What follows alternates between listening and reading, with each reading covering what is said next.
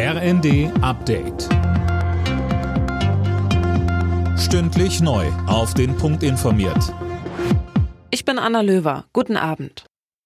Nach der Festnahme der ehemaligen RAF-Terroristin Daniela Klette hat die Polizei einen weiteren Mann festgenommen. Er wurde in Berlin gefasst. Seine Identität ist aber noch unklar, sagte der niedersächsische LKA-Präsident Frido de Vries. Hier geht es darum, dass wir ein Ausweisdokument haben, aber dass wir auch nicht sicher sind, ob es echt ist, ob die Angaben stimmen und insofern bedarf es da noch Geduld, bis wir verifizieren können und identifizieren können, wen genau die Polizei dort in Berlin festgenommen hat. Verdi hat zu einem dreitägigen Warnstreik bei der Lufthansa aufgerufen. Der Flugbetrieb ist nicht betroffen. Ab morgen sollen die Beschäftigten und Auszubildenden bei den Technik- und Trainingsbetrieben des Konzerns die Arbeit niederlegen. Verdi verhandelt aktuell mit der Lufthansa über einen neuen Tarifvertrag für das Bodenpersonal.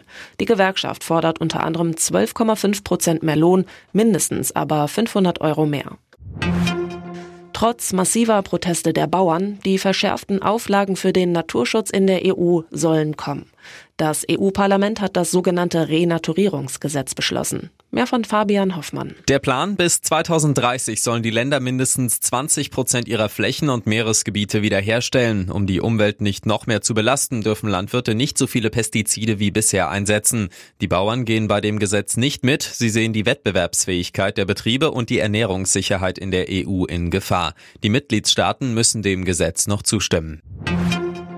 Carsharing wird in Deutschland immer beliebter. Mittlerweile gibt es das Angebot in knapp 1300 Städten und Gemeinden, heißt es vom zuständigen Bundesverband. Das sind 200 mehr als vor einem Jahr. Beim Carsharing besitzt man ein Auto nicht selbst, sondern teilt es sich über einen Anbieter mit anderen. Alle Nachrichten auf rnd.de